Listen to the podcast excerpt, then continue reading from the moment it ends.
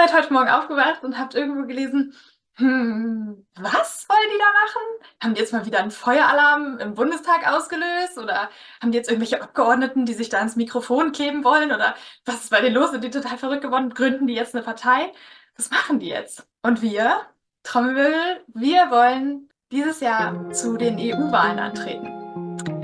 Wir stellen uns zur Wahl, weil wir wollen den Widerstand endlich ins Parlament bringen. Das war die Klimaaktivistin Carla Hinrichs von der letzten Generation. Die Gruppe will jetzt auch ins EU-Parlament einziehen. Was es damit auf sich hat und wie die Chancen stehen, darüber reden wir gleich hier im Podcast.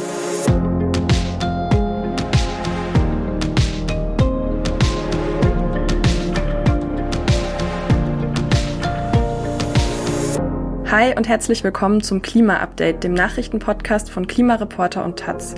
Ich bin Franziska Betz von der Taz. Ich vertrete im Februar meine Kollegin Katharina Schipkowski und ich spreche heute mit Verena Kern von Klimareporter. Hallo. Hallo. Und das hier sind heute unsere Themen. Der Golfstrom könnte schneller zusammenbrechen als bislang angenommen. Die letzte Generation will zur Europawahl antreten und es gibt Hoffnung für die globale Klimapolitik. Es sind nämlich auf der ganzen Welt mehr Menschen für Klimaschutz als bisher gedacht. Unser erstes Thema, das sage ich gleich vorneweg, das ist ziemlich schwierig. Es geht um den Golfstrom, Franzi hat es ja schon gesagt, und es geht um eine neue Studie, die, ja, man kann es nicht anders sagen, ein wirklich erschreckendes Katastrophenszenario beinhaltet. Um es kurz auf den Punkt zu bringen, das Risiko, dass der Golfstrom durch den Klimawandel zusammenbricht, das ist laut der neuen Studie größer als bislang angenommen. Ja, und was so ein Zusammenbruch des Golfstroms bedeuten würde, das kann man sich wirklich kaum vorstellen. Das würde wirklich unsere gesamte Welt verändern. Das Forschungsteam aus den Niederlanden, das die Studie erstellt hat, das hat sich auch damit beschäftigt und nennt auch einige der möglichen Folgen. Und da sind wir dann tatsächlich bei einem Szenario wie aus einem Katastrophenfilm. Ich zähle mal ein paar Sachen auf. Auf der Nordhalbkugel wird es in einigen Teilen um 30 Grad kälter im Durchschnitt. Die Eisdecke der Arktis dehnt sich sehr weit aus, bis zum 50. Breitengrad. Das heißt, bis zum Ärmelkanal und bis zu der schönen Stadt Mainz, die ja bislang für ihr mildes Klima bekannt ist. Die US-Küste versinkt im Meer, weil der Meeresspiegel dort besonders stark steigt. Auf der Südhalbkugel wird es extrem heiß. Der Amazonas-Regenwald kollabiert. Und es gibt noch sehr viel mehr und heftigere Extremwetterereignisse. Ja, das ist wirklich heftig und das muss man natürlich einordnen. Also die Forscherinnen sagen nicht, das wird jetzt genauso kommen oder genau so sieht unsere Zukunft aus. Was sie aber sagen ist, die atlantische Umweltzirkulation, also das Strömungssystem, zu dem auch der Golfstrom gehört, die steuert durch den Klimawandel auf einen Kipppunkt zu. Und wenn dieser Kipppunkt überschritten wird, dann kommt es eben zum Zusammenbruch des Systems. Und dieser Zusammenbruch hat dann Folgen, wie Verena das eben gerade beschrieben hat, beziehungsweise kann er solche Folgen haben. Es geht also in der Studie nicht darum, die Apokalypse an die Wand zu malen und Angst und Schrecken zu verbreiten, sondern es geht darum, sich über die Risiken klar zu werden, die der menschengemachte Klimawandel mit sich bringt. Wenn die Menschheit ihre Treibhausgasemissionen nicht oder nicht genug runterfährt, werden wir nicht mehr nur Hitze, mehr Dürre, mehr Brände, Starkregen, Überschwemmungen und einen steigenden Meeresspiegel erleben, sondern wir handeln uns dann eben auch Risiken ein, die wir wirklich nicht mehr handhaben und auch nicht verantworten können. Genau. Also insofern ist diese neue Studie wieder ein Plädoyer für das Pariser Klimaabkommen und für wirklich entschlossenen Klimaschutz oder anders gesagt, wenn wir unsere Klimaziele nicht einhalten, dann werden die Kipprisiken immer größer und das ist wirklich gefährlich. Aber gucken wir noch mal kurz in die Studie rein. Es gibt ja schon sehr viel Forschung zu dieser Umweltströmung im Atlantik. In der Fachsprache wird die übrigens abgekürzt mit dem Kürzel AMOC, AMOC. Ja, und die Forschung interessiert sich so sehr dafür, weil dieses Strömungssystem wirklich sehr wichtig ist. Es geht um riesige Wassermassen über den gesamten Atlantik. Dabei wird warmes, salziges Wasser aus den Tropen nach Norden transportiert. Und einer der Effekte ist, dass wir hier in Europa ein milderes Klima haben, also gerade im Winter. Also das ist für uns wie so eine Art Warmwasserheizung. Und bisherige Studien haben sich vor allem auf Beobachtungsdaten gestützt. Und da kann man eben sehen, dass dieses Strömungssystem sich seit 1950 schon um 15 Prozent abgeschwächt hat. Die neue Studie geht jetzt einen anderen Weg. Es ist nämlich eine Modellstudie. Das heißt, mit einem sehr hoch aufgelösten Klimamodell, in das sehr viele Daten eingespeist wurden, haben die ForscherInnen berechnet, wie es in der Zukunft weitergehen könnte. Und das muss man sich dann so vorstellen, dass Hochleistungsrechner viele, viele Monate lang rechnen müssen, eben weil so viele Daten in dem Modell stecken. Konkret hat das Forschungsteam berechnet, was passiert, wenn immer mehr Süßwasser in den Nordatlantik fließt. Ja, denn genau das ist es, was durch den Klimawandel passiert. Das Grönland-Eisschild, das schmilzt. Dadurch kommt es auch zu mehr Regen. Also insgesamt kommt mehr Süßwasser ins Meer. Dadurch wird das Oberflächenwasser weniger salzhaltig. Dadurch nimmt die Dichte ab. Und dann sinkt es langsamer ab und das schwächt gewissermaßen den ganzen Motor dieses Golfstromsystems. So, und wenn diese Entwicklung weitergeht und immer mehr Süßwasser einfließt, ja, dann wird die Strömung immer schwächer, bis sie kippt. Das könnte schon ab dem Jahr 2100 so sein.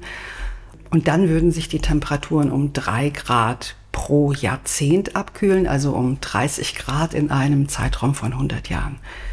Und um es nochmal zu sagen, es steht damit jetzt nicht fest, dass es so kommt, aber wir können es halt auch nicht ausschließen. Und allein, dass es ein solches Risiko gibt, das ist schon sehr beunruhigend und wir sollten alles tun, würde ich sagen, was nur möglich ist, um dieses Risiko zu reduzieren. Apropos Kipppunkte. Die letzte Generation vor den Kipppunkten hat in Deutschland ja das Kleben aufgegeben. Darüber haben wir im Podcast letzte Woche schon gesprochen. Und zur neuen Strategie der letzten Generation wird in Zukunft vielleicht auch parlamentarische Arbeit gehören, also Anträge schreiben, in Ausschusssitzungen rumsitzen und über Gesetzesentwürfe diskutieren. Und zwar im Europäischen Parlament. Die letzte Generation hat das schon letzte Woche angekündigt und jetzt werden die Pläne aber konkreter. Gestern, also am Donnerstag, hat die letzte Generation mitgeteilt, dass sie bereits über 50.000 Euro an Spenden für die Kampagne erhalten haben. Und deshalb schauen wir uns das Thema in dieser Folge nochmal an. Also bei den Europawahlen im Juni wollen die Aktivistinnen der letzten Generation nämlich mit einer sogenannten sonstigen politischen Vereinigung antreten. Das heißt, die letzte Generation hat keine Partei gegründet, aber eine Organisation, mit der sie eine Liste für die Europawahl aufstellen kann. Die Liste hat auch einen ganz sprechenden Namen und zwar Parlament aufmischen, Stimme der letzten Generation. Zwölf Menschen stehen auf der Liste, auf der sie sich quasi als Berufsbezeichnung auch alle als KlimakleberInnen bezeichnen. Das fand ich ganz lustig. Und die beiden SpitzenkandidatInnen, das sind die 26-jährige Lina Jonsen aus Leipzig und der 32-jährige Theodor Schnarr aus Greifswald. Ja, parlamentarische Arbeit hört sich ja eher trocken an. Und da ist die Frage, wie will die letzte Generation denn das Parlament aufmischen, wie sie es ja selbst nennen? Carla Hinrichs, äh, das ist eine der SprecherInnen der letzten Generation, hat im Interview mit der Taz dazu gesagt, dass die AktivistInnen im Parlament eben nicht nur über das nächste Anti-Plastik-Gesetz abstimmen wollen, sondern, Zitat, endlich die Stimme des Widerstands ins Parlament tragen wollen. Und wie das konkret aussehen soll, haben sie aber ehrlich gesagt noch nicht verraten, sondern nur, dass sie kreativ werden wollen. Ich bin wirklich gespannt, wie das aussehen wird. Und nein, ich mache jetzt keinen Witz darüber, dass sie sich ja vielleicht im Parlament an ihren Stühlen festkleben könnten. Ja, sie wollen ja nicht mehr kleben. Ne? Genau. Ja, aber, aber was äh, steht denn äh, drin im Wahlprogramm der letzten Generation? Die politischen Forderungen sind die gleichen, die sie auch äh, bisher schon hatten. Einerseits fordern sie einen Ausstieg aus allen fossilen Brennstoffen bis zum Jahr 2030, also schon in sechs Jahren. Und um dem Ganzen eine, wie Sie sagen, demokratische Legitimation zu verleihen, fordern sie außerdem einen Gesellschaftsrat aus zufällig zusammengelosten Menschen, die dann gemeinsam die nötigen Schritte für den Ausstieg aus den fossilen Brennstoffen erarbeiten. Für die letzte Generation ist die Aufstellung zur Wahl ein logischer Schritt. Wie Sie sagen, Sie wollen nicht weiter auf der Straße die regierenden Parteien kritisieren und dann bei der Wahl am Ende doch als das kleinere Übel ihr Kreuz bei den Grünen machen. Carla Hinrichs sagt dazu auch, dass das aktuelle Parteiensystem ihrer Meinung nach einfach keine Möglichkeit bietet, uns aus der Krise rauszubringen. Bevor sie zur Wahl antreten können, müssen die Klimaaktivistinnen aber auch noch ein paar Hürden nehmen. Und zwei davon haben sie jetzt schon überwunden. Die letzte Generation sammelt nämlich im Moment Geld für ihre Kampagne.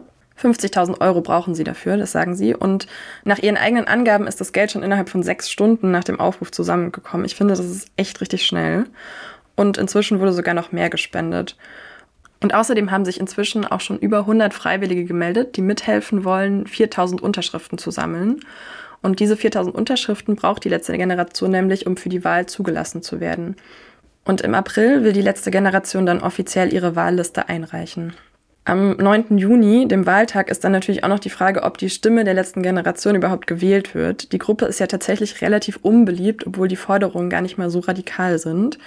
Aber Carla Hinrichs ist da ziemlich zuversichtlich. Sie sagt, dass es immer Ablehnung gegenüber den Aktionsformen gab, also zum Beispiel gegenüber dem Blockieren von Straßen, aber dass die Zustimmung zu den Zielen der letzten Generation immer recht hoch war. Außerdem können bei der Europawahl schon Jugendliche ab 16 Jahren wählen gehen. Darauf spekuliert die letzte Generation auch ein bisschen und will ja möglichst viele junge Menschen erreichen, die sonst vielleicht gar nicht zur Wahl gehen würden. Um einen Sitz im Europaparlament zu bekommen, müsste die letzte Generation mindestens 200.000 Stimmen bekommen. Das sind ungefähr so viele Menschen wie in Kassel wohnen oder auch im schönen Berlin-Kreuzberg, wo ich wohne. Also schon ganz schön viele. Ich bin mal gespannt, ob das klappt. Ja, ich auf jeden Fall auch. Ähm, zum Schluss haben wir dann noch eine gute Klimanachricht für euch. Ähm, ja, Verena, wenn ich dir jetzt sagen würde, zwei Drittel der Menschheit sind auf deiner Seite, wie würde sich das anfühlen? Ah, oh, das würde sich schon gut anfühlen. Ist natürlich die Frage, bei welchem Thema sind diese Menschen auf meiner Seite? Es geht dabei ja natürlich um den Klimaschutz, das äh, kann man sich für diesen Podcast ja denken. Ähm, ja, knapp 70 Prozent aller Menschen auf der Welt wären nämlich laut einer Studie theoretisch dazu bereit, mit einem Prozent ihres Haushaltseinkommens zum Klimaschutz beizutragen. Ein Prozent äh, kann man sich ungefähr vorstellen, das wäre bei einem durchschnittlichen Haushalt in Deutschland ungefähr 38 Euro im Monat. Das ist auch ungefähr so viel wie so eine Verdi-Mitgliedschaft oder so. Und dass das so ist, haben ForscherInnen der Unis Bonn, Frankfurt und Kopenhagen rausgefunden. Die ForscherInnen haben nämlich 130.000 Menschen in 125 Ländern befragt, die zufällig ausgewählt wurden. Und die TeilnehmerInnen haben dann jeweils vier Fragen zum Klimaschutz beantwortet. Und auch wenn echt viele Leute für Klimaschutz sind, sind wir Menschen deutlich pessimistischer, was die Einstellung von anderen angeht. Die Befragten haben nämlich angegeben, dass sie schätzen, dass weniger als die Hälfte ihrer Mitmenschen bereit wären, auch ein Prozent ihres Einkommens für den Klimaschutz auszugeben. Diese Unterschätzung führt laut den Forschern auch dazu, dass wiederum weniger Menschen bereit sind, selbst gegen den Klimawandel aktiv zu werden. Die Zustimmung zum Klimaschutz ist dabei global unterschiedlich verteilt. Und zwar sind Menschen in Ländern mit einer geringeren Wirtschaftskraft und höheren durchschnittlichen Temperaturen eher bereit, für den Klimaschutz zu zahlen. Das heißt, die Menschen, die aktuell am meisten von der Klimakrise betroffen sind, haben auch das meiste Interesse, etwas daran zu ändern. Ist ja eigentlich auch klar. Ne? Auf die Frage, ob die Menschen im eigenen Land oder die eigenen nationalen Regierungen mehr für den Klimaschutz tun sollen, haben knapp unter 90 Prozent gesagt, ja, ja, da muss mehr gemacht werden. Ich finde, das ist echt ganz schön viel. Die AutorInnen der Studie haben übrigens auch noch einen Ratschlag. Sie sagen, dass es sinnvoll wäre, Klimaschutz noch mehr als ein Interesse der breiten Mehrheit darzustellen, also ein Interesse von uns allen.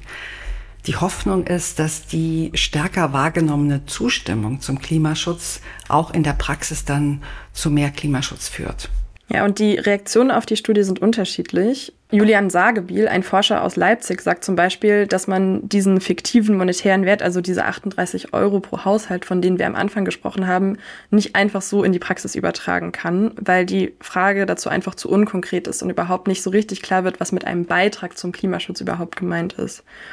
Und Gerhard Rehse von der Universität Kaiserslautern-Landau sagt hingegen, dass der Wert von einem Prozent des Einkommens schon ganz gut gewählt ist, weil es vermutlich mehr als genug wäre, um Klimaschäden aufzufangen Und gleichzeitig sei der Betrag so niedrig, dass es vor allem für Menschen in den reichen Verursacherländern schon erschwinglich wäre. Was aber auf jeden Fall deutlich wird, ist, dass die Zustimmung zum Klimaschutz in der Weltbevölkerung auf jeden Fall höher ist, als wir das oft denken. Vielleicht ist das ja auch eine ganz gute Idee für die nächste Woche. Ihr könnt ja, wenn ihr das nächste Mal im Bus oder im Supermarkt seid, so mal um euch schauen und überlegen, wie viele Menschen um euch rum da zumindest rein statistisch gesehen wahrscheinlich auf eurer Seite sind. Ich glaube, dass sich das ganz gut anfühlen könnte. Das glaube ich auch. Ja, und damit sind wir am Ende unserer Folge angekommen. Schön, dass ihr dabei wart. Abonniert uns gerne in eurer Podcast-App und lasst uns auch eine Bewertung da, wenn ihr uns gerne hört. Und schreibt uns auch gerne, wenn ihr uns direkt erreichen wollt, unter klima-update at klimareporter.de. Und vielen Dank an Julia Remmers, Bernd Kreuziger und Jan Petersen, die uns diese Woche mit einer Spende unterstützt haben.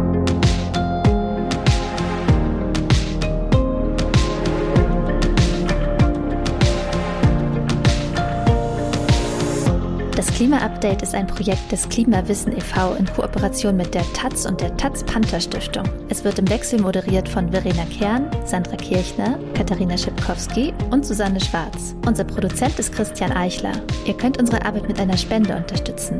Dazu besucht uns auf www.verein-klimawissen.de.